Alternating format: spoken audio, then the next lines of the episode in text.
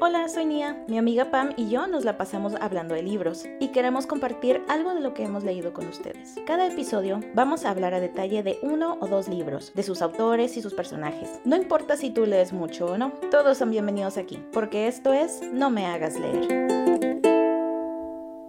Hola, soy Nia y les doy la bienvenida a este episodio de No me hagas leer, en donde les cuento todo sobre un libro para que ustedes no tengan que leerlo o por lo menos sepan de qué trata antes de adquirirlo.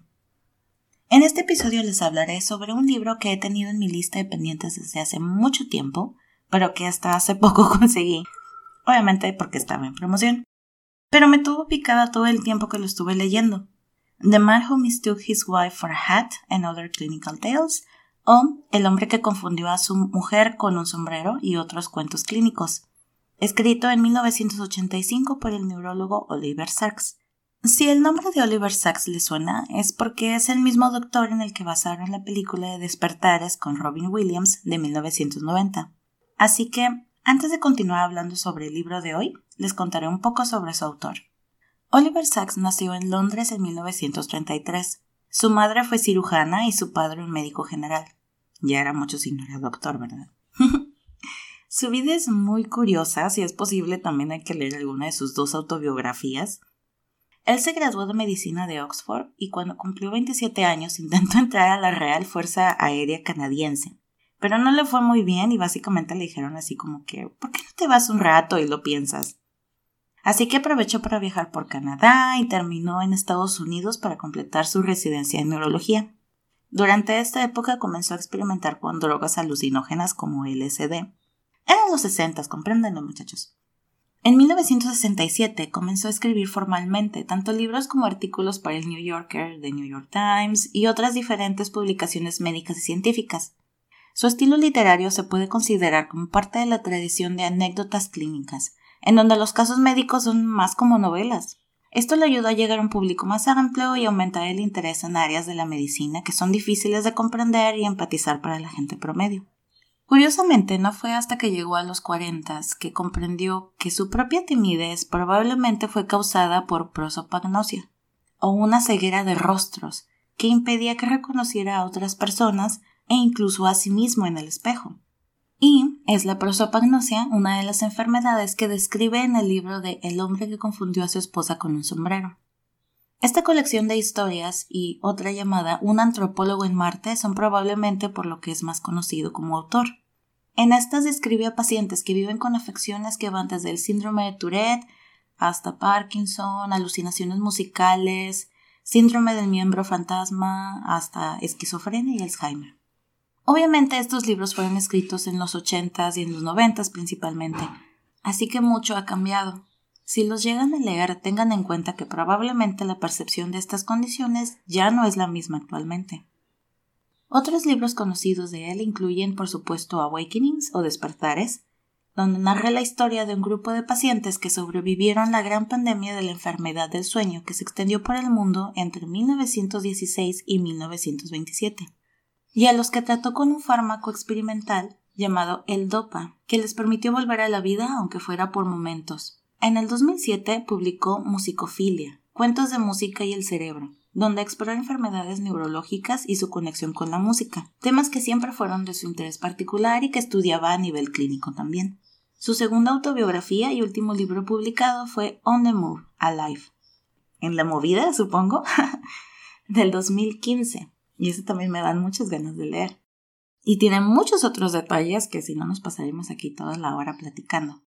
Claro que Oliver Sacks también tiene sus detractores, quienes cuestionan la validez científica de su evidencia anecdótica, así como quienes dicen que explota a sus pacientes y a comunidades enteras. El balance entre el respeto, la apreciación y el exhibicionismo es muy delicado. Y creo que habría que leer más de un libro de Oliver Sacks para llegar a una conclusión más informada al respecto. Pero en fin. Antes de su muerte en el 2015 a causa de cáncer, Sachs creó una fundación sin fines de lucro que lleva su nombre para continuar el estudio de la mente a través del uso de la narrativa. En verdad que su vida es muy interesante, pero aquí les dejo para contarles sobre el libro de este episodio. Como ya mencioné, este libro es una compilación de ensayos que describen casos médicos, así que pues no hay mucho spoiler que digamos. pero eso no los hace menos interesantes y el estilo narrativo de Sachs hace que estas historias clínicas se conviertan en historias dramáticas en verdad. Las historias van desde lo curioso y lo gracioso hasta lo triste y trágico. No se preocupen por terminología médica, siempre explica lo que está sucediendo y lo hace de manera muy sencilla. El libro está dividido en cuatro secciones que hablan sobre funciones del cerebro, pérdidas, excesos, transportes y el mundo de lo simple.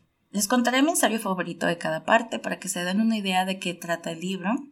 Sachs cambió los nombres de los pacientes y algunos son medio, pues, chistosos cuando se leen en español, así que no me culpen si no tienen mucho sentido.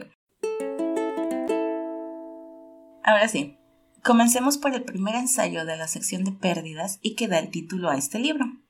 El hombre que confundió a su esposa por un sombrero. El doctor P era un músico por excelencia un gran cantante y profesor de música. A veces no reconocía la cara de sus alumnos a menos que le hablaran, y esta clase de incidentes comenzaban a repetirse en su adultez hasta que incluso le daba palmaditas a hidrantes en la calle pensando que eran niños. Su buen humor le permitió que no le tomara importancia hasta que, cuando le dio diabetes, consultó con un oftalmólogo quien lo refirió con el doctor Sachs.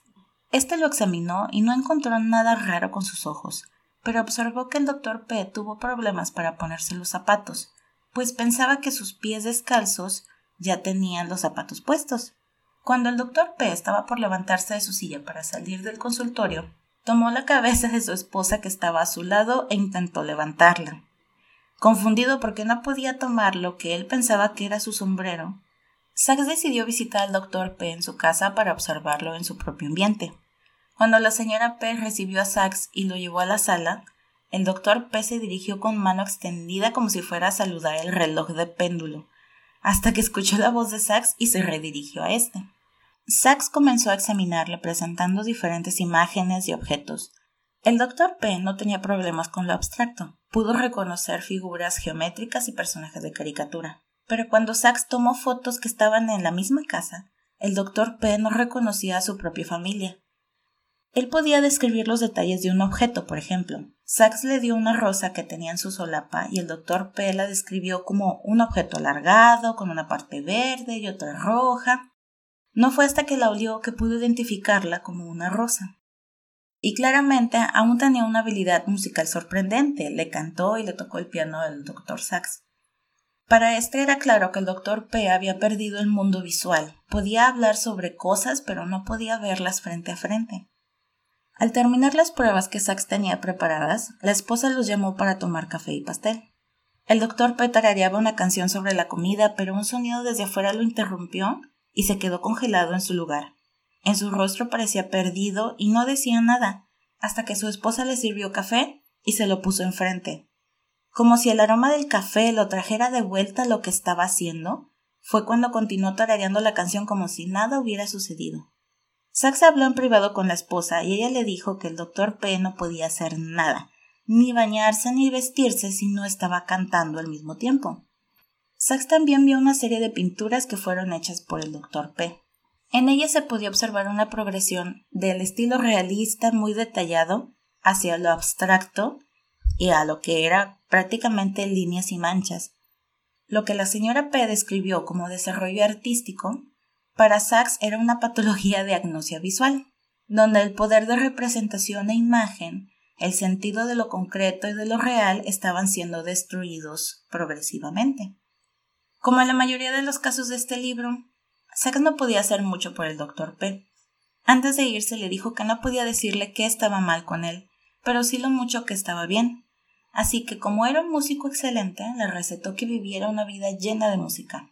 Sachs pensaba que su mundo se detendría si la música que llevaba por dentro se detenía también. Sachs no volvió a ver al Dr. P, pero sí sabe que a pesar de sus limitaciones continúa enseñando música hasta el final de sus días. Me gusta este caso porque es un recordatorio de que todos podemos percibir el mundo de diferentes maneras, y aunque hay algunos que no tienen otra opción, no significa que su vida se detenga. Es un poco cursi, yo sé, pero me gustó, no me juzguen. En la sección de excesos, mi historia favorita es la de Un asunto de identidad. En este ensayo se cuenta la historia de William Thompson, quien por años manejó un deli, esas tiendas de carnes frías que son muy comunes en Estados Unidos. Y ahora el pobre hombre de mediana edad no podía recordar nada más por algunos minutos. William sufría de Korsakoff, una afectación mental que se caracteriza por la pérdida de memoria y está relacionado con un alto consumo de alcohol. Algo que lo caracterizaba era que estaba constantemente hablando y saltaba de una idea a otra en unos segundos sin dudar de lo que decía, pero no podía reconocer a la persona con la que hablaba. Lo que para los demás eran invenciones rápidas que venían de la nada, para él eran realidad. Desde su punto de vista no había nada malo con él no se daba cuenta. Los pacientes con Korsakoff viven como en un frenesí constante por inventarse un mundo nuevo y un nuevo yo, para reemplazar lo que olvidan constantemente, como si tuvieran mucha imaginación o creatividad. Sachs nos explica que todas las personas tenemos una narrativa interior, la historia de nuestras vidas que crea nuestra identidad. Y William tenía una necesidad constante de esta narrativa y probablemente por eso mostraba este alto nivel de verbosidad, o de palabrería para crear estas historias que tal vez para nosotros eran mentiras, pero que le ayudaban a crear un puente entre lo poco que recordaba y lo que constantemente estaba desapareciendo y los recuerdos que ya no podía crear. En una ocasión, William le dijo a Sax que vio a Bob, su hermano menor, pasar por la ventana. Sax por costumbre no le creyó, hasta que el tal Bob se presentó con él.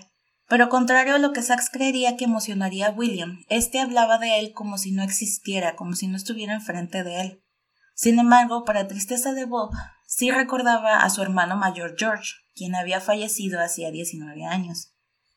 La paradoja del caso de William es que mientras las confabulaciones que creaba constantemente le impedían sentir que algo estaba mal con él, al mismo tiempo, pues no sabía que algo estaba mal con él, y esa pérdida de la realidad impedía que mejorara.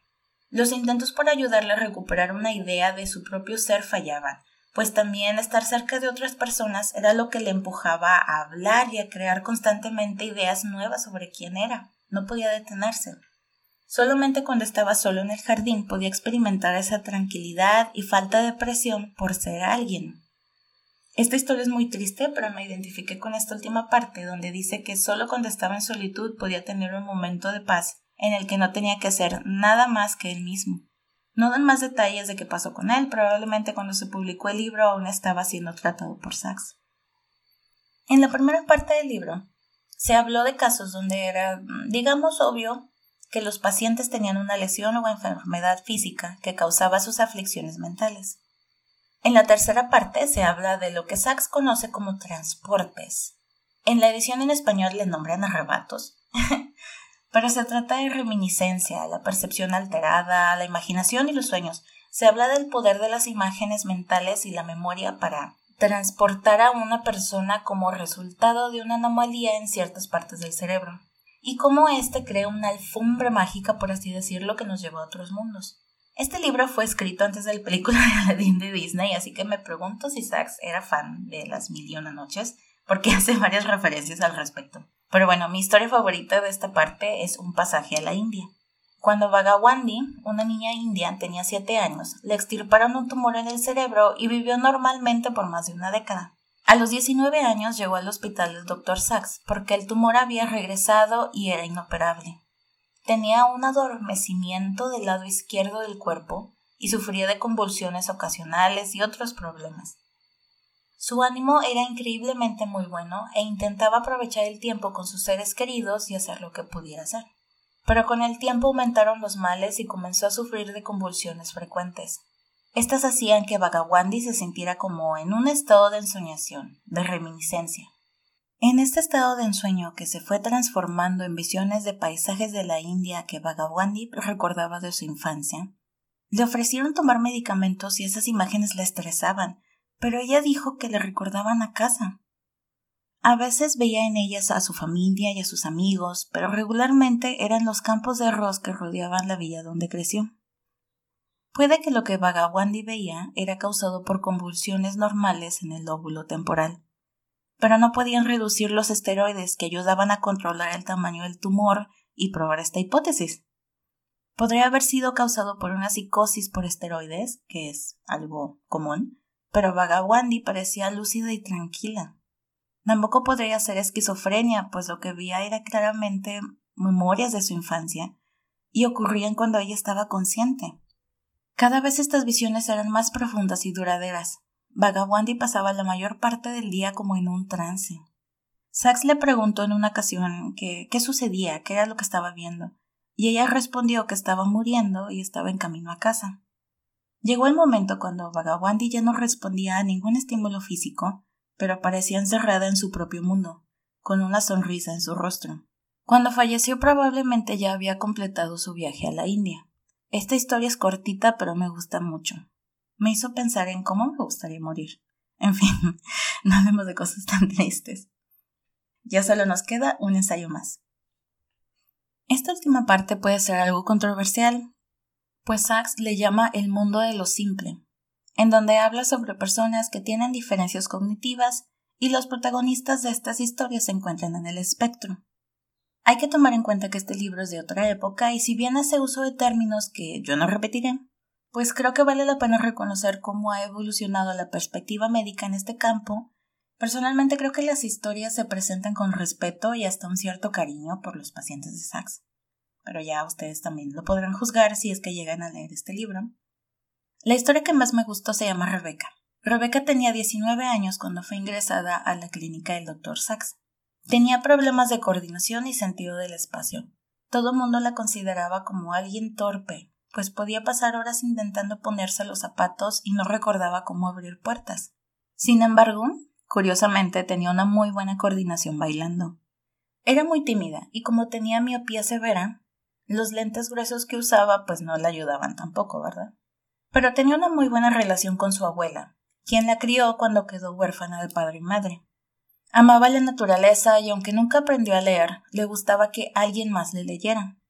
Podía comprender las metáforas de cuentos y podía seguir el lenguaje figurativo de los poemas, a pesar de tener grandes dificultades para seguir instrucciones y frases simples.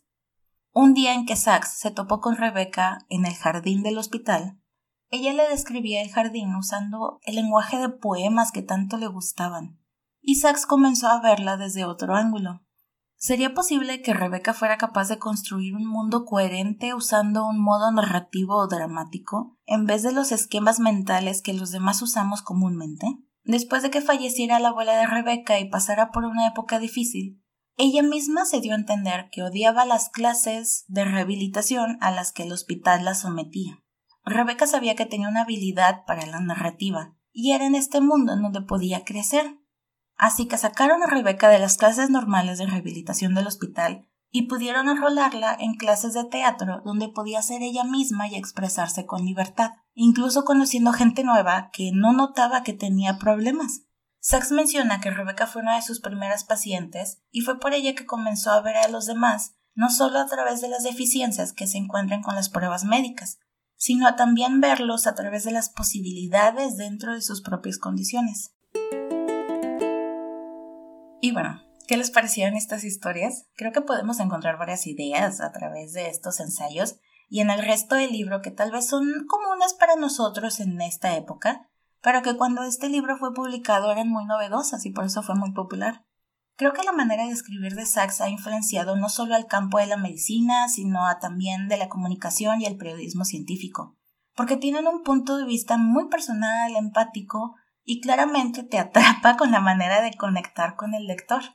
Obvio siempre hay que leer con un cierto nivel de escepticismo y comprender que estas historias son interpretaciones de casos clínicos, así que hay que recordar que existen personas reales con enfermedades neurológicas y padecimientos psicológicos cuyas vidas no son tan sencillas como en estas historias. En general, a mí se me hizo súper interesante este libro y también me quedaron ganas de leer la biografía de Sachs, como mencioné. Creo que este libro es un muy buen regalo para estudiantes de medicina o incluso médicos ya practicantes de cualquier área, para ayudarlos a recordar que siempre tienen que tener en cuenta la humanidad de los pacientes. Muchas gracias por escuchar mi reseña de The Man Who Mistook His Wife for a Hat. Cuéntenme qué les pareció la probadita que les di de este libro y si les gustaría leerlo. Y si no se les antoja, pues ya saben de qué trata y no tienen que leerlo. Apreciaría mucho que nos dejaran una reseña o algún comentario en los podcasts de Apple, que compartan nuestros episodios de Spotify y que le den like a nuestras publicaciones en nuestras redes sociales para llegar a más gente. Nos vemos en el próximo episodio de No me hagas leer. Muchas gracias. No me hagas leer es una producción independiente de Estefanía Cortés y Pamela Rodríguez. Visita en nomehagasleer.com o síguenos en Twitter en No me hagas leer.